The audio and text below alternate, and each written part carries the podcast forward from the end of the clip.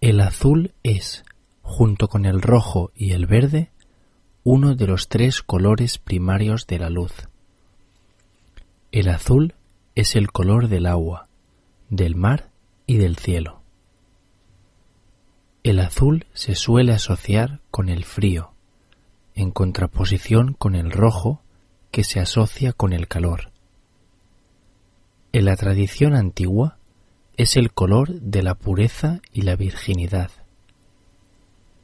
En política, el azul se asocia con los grupos conservadores o de derechas, en contraposición al rojo que suele asociarse a la izquierda o a las políticas socialistas o comunistas.